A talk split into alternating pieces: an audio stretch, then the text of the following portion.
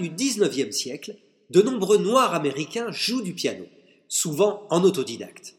Et ils sont familiarisés avec toutes sortes de musique.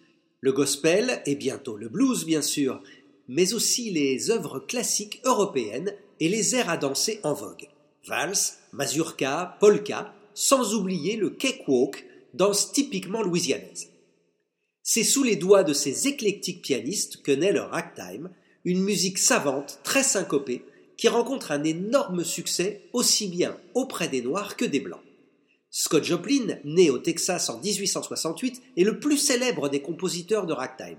La partition de son Maple Leaf Rag, paru en 1899, s'est vendue à des dizaines de milliers d'exemplaires, assurant sa renommée et sa fortune. Quant à sa composition The Entertainer, elle a fait 70 ans plus tard le tour du monde avec le film de George Roy Hill, L'arnaque. Les ragtime étaient joués souvent avec talent par des pianistes blancs dans les salons louisianais. Mais c'est surtout dans les bars, Speakeasy et Lupanar de Storyville, notamment ceux de Basin Street, que des pianistes noirs les appréciant autant que le cigare et le gin en donnaient la plus pure interprétation. Avec Pioneers Rag, hommage est rendu aux multiples pianistes, y compris des jazzmen purs comme Jelly Roll Morton ou Thomas Fatzwaller, qui furent les ambassadeurs du ragtime et du piano stride.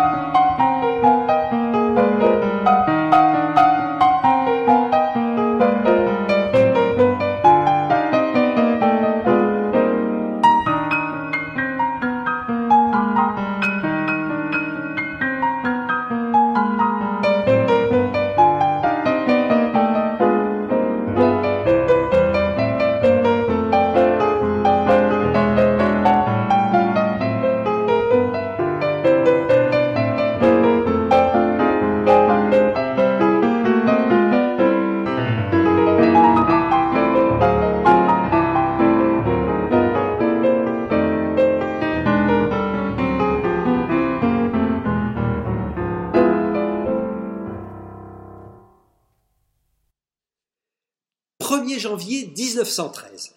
La Nouvelle-Orléans fête bruyamment l'année qui débute. Le jeune Louis Armstrong, pour participer au joyeux vacarme, fonce jusqu'à son misérable logis de Perdido, pique le vieux revolver de son beau-père, rejoint ses copains en courant et, pour rigoler, tire en l'air six cartouches à blanc. Résultat, deux ans dans une maison de redressement, le Waves Home. C'est sans doute la chance de sa vie, car un brave homme, le capitaine Joseph Jones, qui dirige l'orchestre de l'établissement, lui apprend à jouer du cornet à piston. Rendu à la liberté, Louis se débrouille pour jouer modestement avec les vedettes de Storyville, dont le merveilleux King Oliver, qui saisit son talent latent et l'engage dans son orchestre du Lincoln Garden de Chicago. Ce sont les vrais débuts d'Armstrong, et c'est dans cette ville, en 1925, qu'il réunit son Hot Five avec Kidori au trombone, Johnny Dodds à la clarinette, Johnny Saint-Cyr au banjo et Lil Harding au piano, qu'il vient d'ailleurs d'épouser. Il va enregistrer avec cette formation une série de disques qui compte parmi les plus beaux de l'histoire du jazz traditionnel. L'ascension et la gloire de Pops, Deeper Mouth, Such a Mouth, Such Mo. Louis ne manquera pas de surnom. Ne cessera qu'avec sa disparition en 1971. Il fait partie de la poignée de génies qui ont permis au jazz de s'émanciper et d'atteindre les plus hauts sommets. On retient ici la période du Hot Five pour évoquer Louis Armstrong. Four Five Guys reflète l'esprit du jazz des années 20.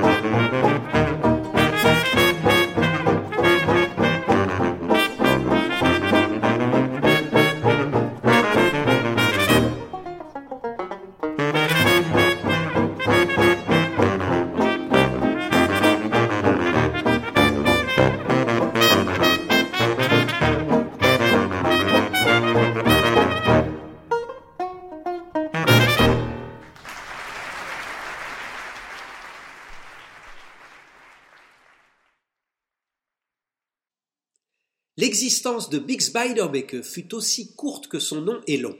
Léon Bix Bismarck Beiderbecke mourut à 28 ans en 1931 de fatigue, d'excès et d'une pneumonie. Certains n'hésitent pas à le situer au même niveau que Louis Armstrong. Bix a en effet traversé l'histoire du jazz comme un météore flamboyant. Issu d'une famille bourgeoise musicienne, son grand-père est chef de l'orchestre philharmonique de Davenport. Le jeune Bix joue du piano et apprend le cornet à 15 ans.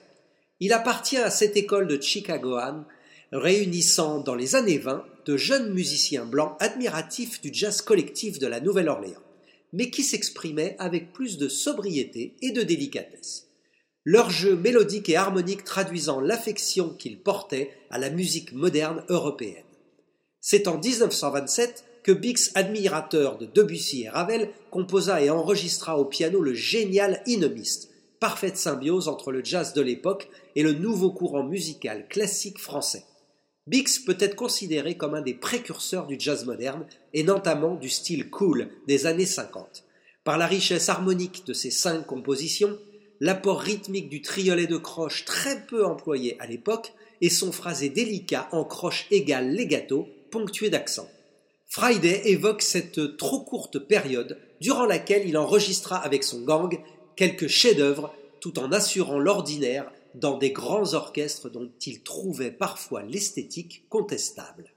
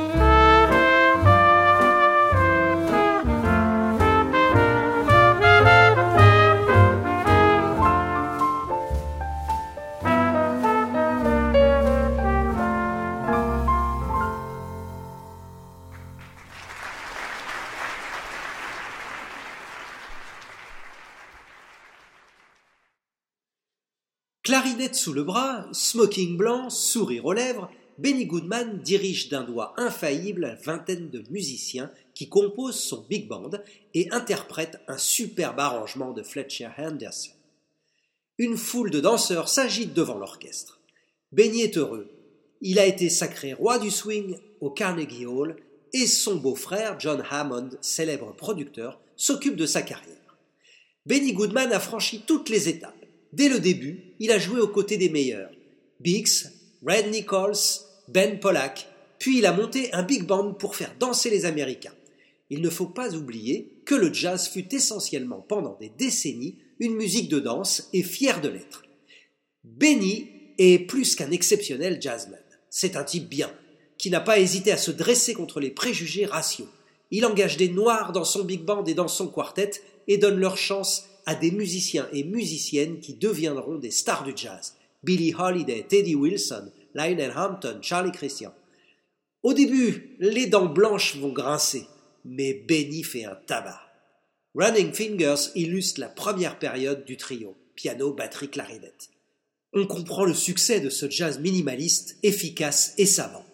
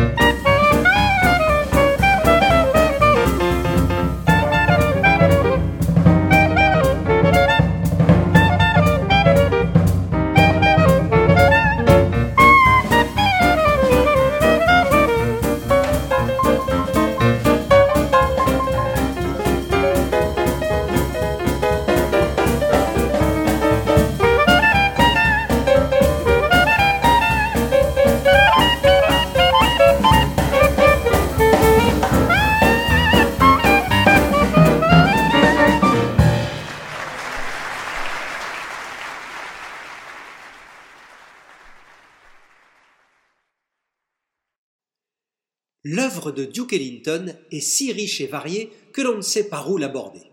Et si parmi les univers musicaux qu'il a explorés, certains sont d'une rare complexité, il n'a jamais oublié qu'il était noir, que l'avancement de la condition de ses frères de couleur était son objectif, que le blues devait transparaître dans la plus simple ou la plus sophistiquée de ses compositions, et que It don't mean nothing if it ain't got that swing.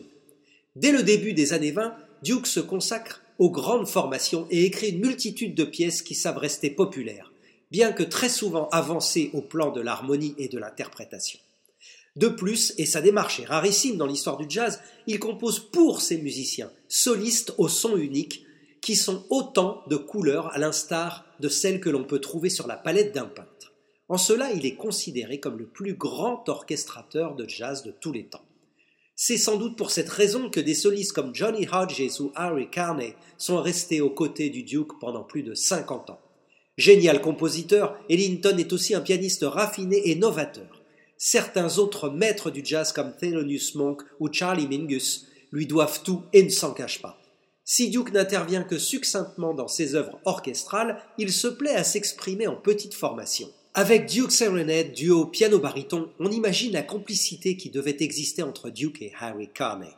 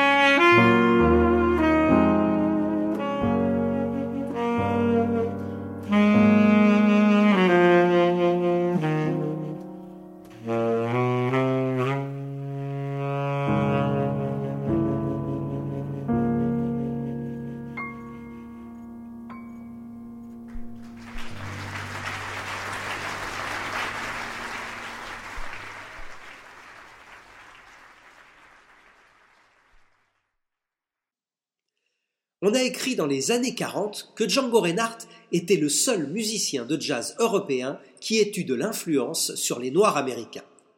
Aujourd'hui, Django n'est sans doute plus un cas unique dans ce domaine tant le jazz s'est mondialisé. Mais sans parler des fanatiques du style manouche dont il est l'instigateur, tous les guitaristes et les musiciens du monde entier continuent à vibrer à l'écoute de son art, qui les inspire même s'ils n'en sont pas conscients. Né en 1910 en Belgique, au cœur de la musique zigane, Django écoutait dans la rue les chansons populaires et était nourri au jazz musette. La découverte de Louis Armstrong, Joe Venuti, Benny Carter l'a bouleversé, et son compagnonnage avec Stéphane Grappelli a élargi son horizon. Mais l'expression mélodique, l'attaque rythmique, l'originalité harmonique de son jeu sont nées spontanément au fond de son cœur et de son âme. Et on peut penser sans cynisme aucun que l'abominable drame qui a mutilé sa main gauche a amplifié son génie en l'obligeant à s'engager dans des recherches instrumentales sans précédent. Ce doux fauve, comme le surnommait Jean Cocteau, laisse une trace indélébile dans l'histoire de la musique. Swing 96, morceau dans lequel se glisse une citation de Black and Tan Fantasy de Duke Ellington, que Django admirait profondément, évoque la prestigieuse période du quintet du Hot Club de France avec le clarinettiste Hubert Rostin.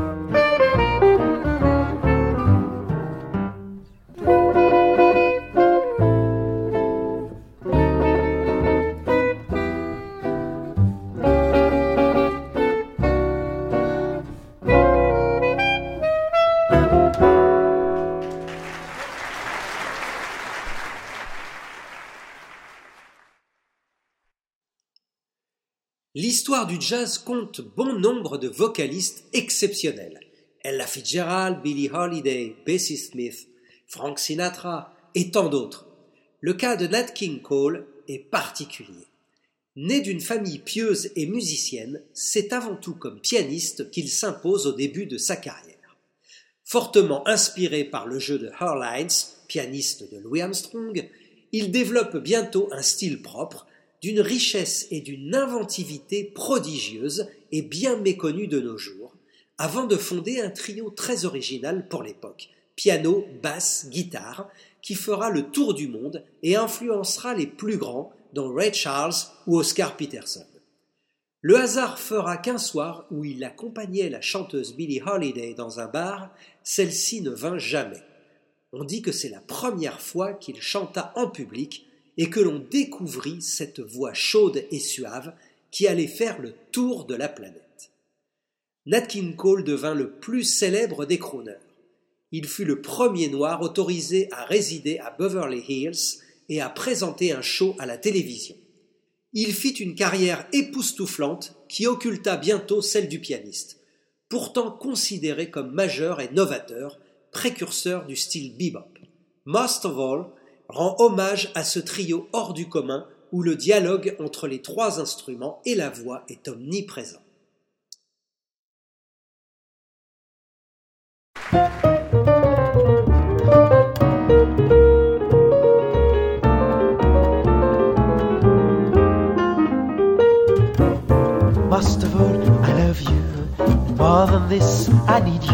I dream of you all day long. I'm just like a child, I must say. Most of all, I've tried to keep your heart and give you mine. I'm so sad it's time to confess that I've missed a boat to happiness. But you're my girl, most of all, I love you. I would give anything to have you back in my dreams. Tears are falling from the sky, cause the sun goes down when you're gone. Must of all, I've tried to keep your heart give you mine. I agree, it's time to confess that I've missed the boat to happiness. But you're my girl, and most of all, I love you.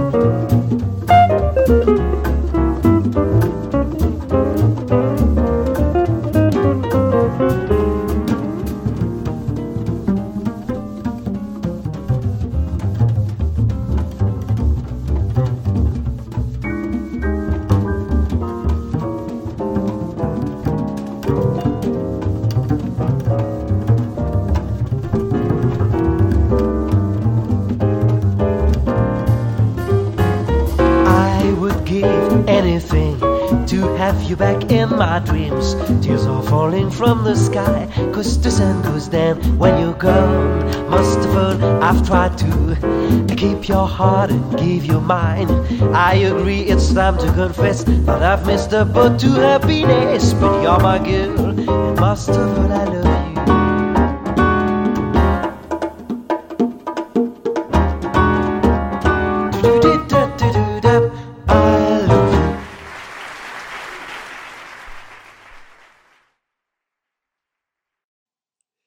Rien de plus euphorisant et de plus décontracté que la musique de Count Basie.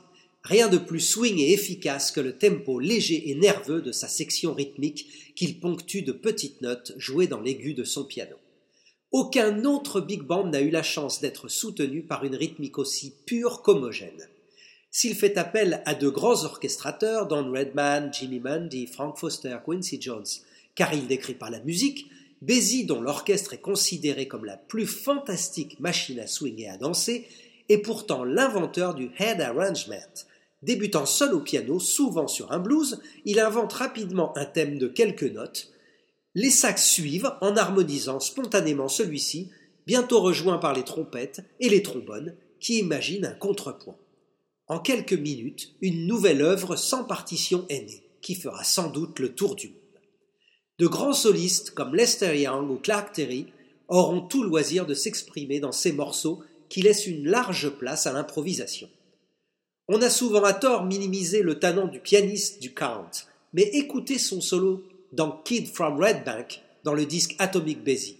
Count Basie comme Duke Ellington aimait aussi diriger des petites formations. Ce Hey Mr. Count illustre la période des Kansas City Bands.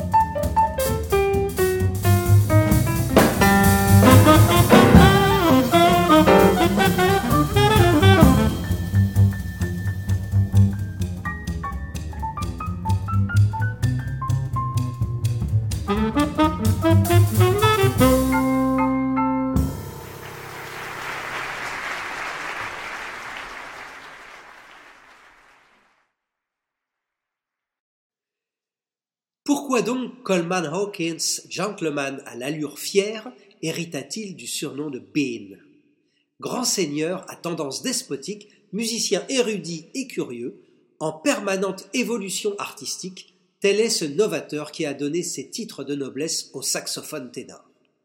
Très attaché à son indépendance, Hawkins aimait bouger, se remettre en cause. C'est sans doute pourquoi il changea si souvent de contexte musical. Seul Fletcher Anderson parvint à le retenir quelques années dans son orchestre. Le reste de sa vie fut consacré au voyage et à de multiples partenariats musicaux, souvent couronnés de succès, mais toujours brefs. Difficile de suivre son parcours musical. Depuis les années 20 chez Fletcher, où il invente quasiment le saxophone, jusqu'aux années 50, où on le retrouve parfaitement à son aise aux côtés de Thelonious Monk. Une telle faculté d'évolution est rare chez les jazzmen. Entre ces deux extrêmes se situe en 1939 son chef-d'œuvre absolu, Body and Soul. Négligeant la mélodie pourtant superbe de cette ballade, l'inspiration Dawkins n'est guidée que par la riche trame harmonique du thème. The Moon Drives Me Loon est une évocation de cette pièce d'anthologie.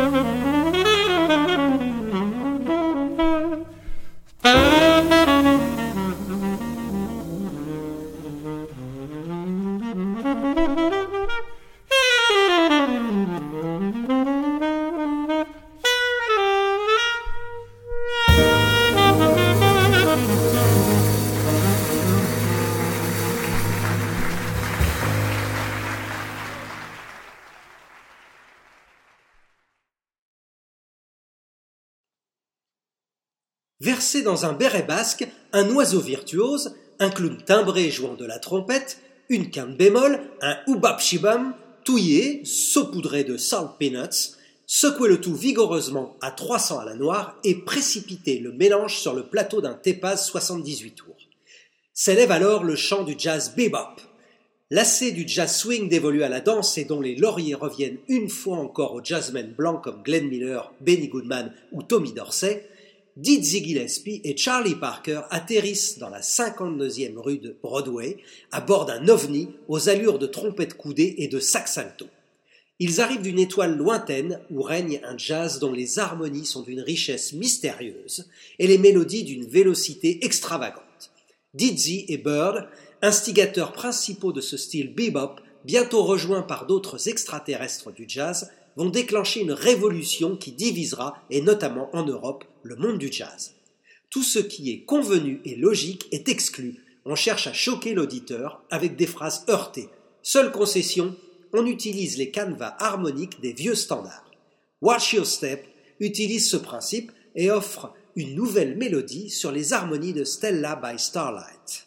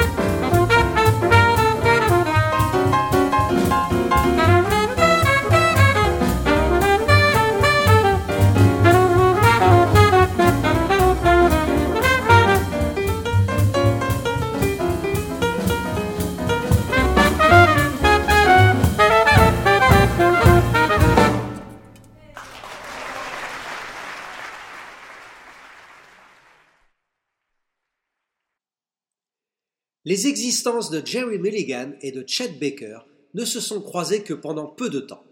Ils avaient 25 ans tous les deux lorsqu'ils formèrent en 1952 à Los Angeles un quartet à haut risque au plan harmonique, sans piano, l'accompagnement se limitant à une contrebasse et une batterie. À part leur origine bourgeoise blanche et leur physique de playboy, Chet et Jerry ont peu de points communs. Chet Baker a en effet appris la trompette en autodidacte pour jouer comme Harry James et ne s'est décidé qu'à 20 ans à étudier sérieusement l'harmonie et l'analyse musicale. Jerry Mulligan, à l'inverse, a reçu très jeune une formation musicale complète et on lui a enseigné le jeu de tous les saxophones et du piano. Lorsqu'ils se rencontrent en Californie, Chet et Jerry, s'ils ont vécu avec la même passion la naissance du bebop et ont été bouleversés par Parker, Gillespie et Bud Powell, se sont également mis à l'écoute d'un courant parallèle plus sophistiqué, plus sobre, plus cool, qui s'amorce sous l'impulsion d'autres novateurs, Miles Davis en tête. C'est ainsi que naît le Mulligan Quartet et que sont enregistrés en quelques mois une vingtaine de titres qui feront date dans l'aventure du jazz West Coast, né en 1949 avec l'album Birth of the Cool de Miles Davis. Avec Cheesecake, on retrouve toutes les caractéristiques de ce quartet mythique et du style si particulier qu'il incarne.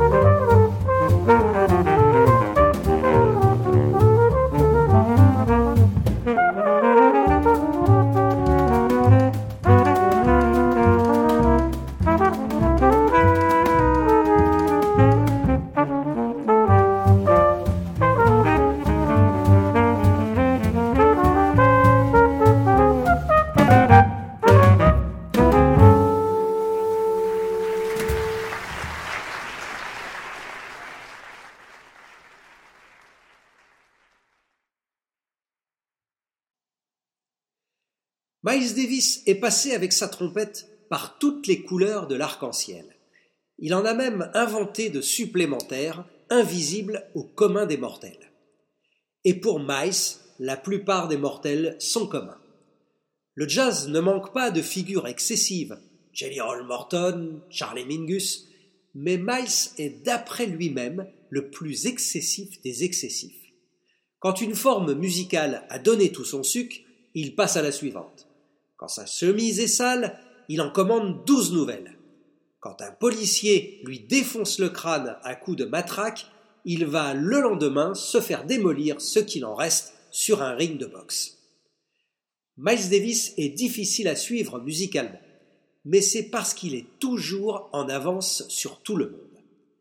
Instigateur de plusieurs styles majeurs de l'histoire du jazz, on le retrouve à la pointe de l'innovation tous les courants qui voient le jour depuis les années 50 jusqu'à sa disparition en 1991. There's No Butterfly, évocation du célèbre All Blues, nous replonge dans l'univers du formidable quintet qu'il dirigeait en 1955 aux côtés de John Coltrane, Red Garland, Paul Chambers et Philly Joe Jones.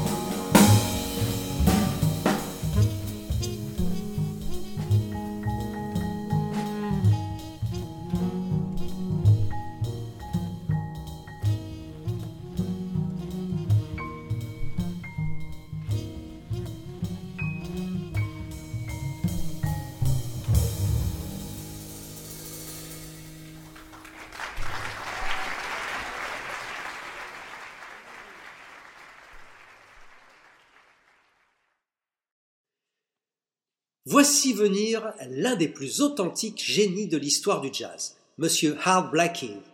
S'il aime parfois scander sur sa batterie des tempos archaïques, c'est qu'il n'a pas oublié ni les marching bands des précurseurs du jazz à la Nouvelle-Orléans, ni les percussions obsessionnelles de ses ancêtres africains. Ce qui ne l'empêche nullement d'être l'un des batteurs les plus originaux et novateurs de sa génération. Blackie est un grand seigneur au sourire éclatant. Il a consacré 40 ans passés à la tête de ses Jazz Messengers, à développer le talent de musiciens qu'il recrutait et qui deviendront plus tard de grands noms du jazz. Clifford Brown, Lee Morgan, Benny Golson, Wayne Shorter, Keith Jarrett, Winton Marsalis.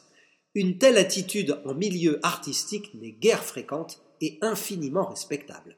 Chef de file du style hard bop, qui précéda de peu la révolution du free jazz, son credo est de retourner aux sources du jazz, le gospel, la soul, le blues, véritable racine de la musique afro-américaine.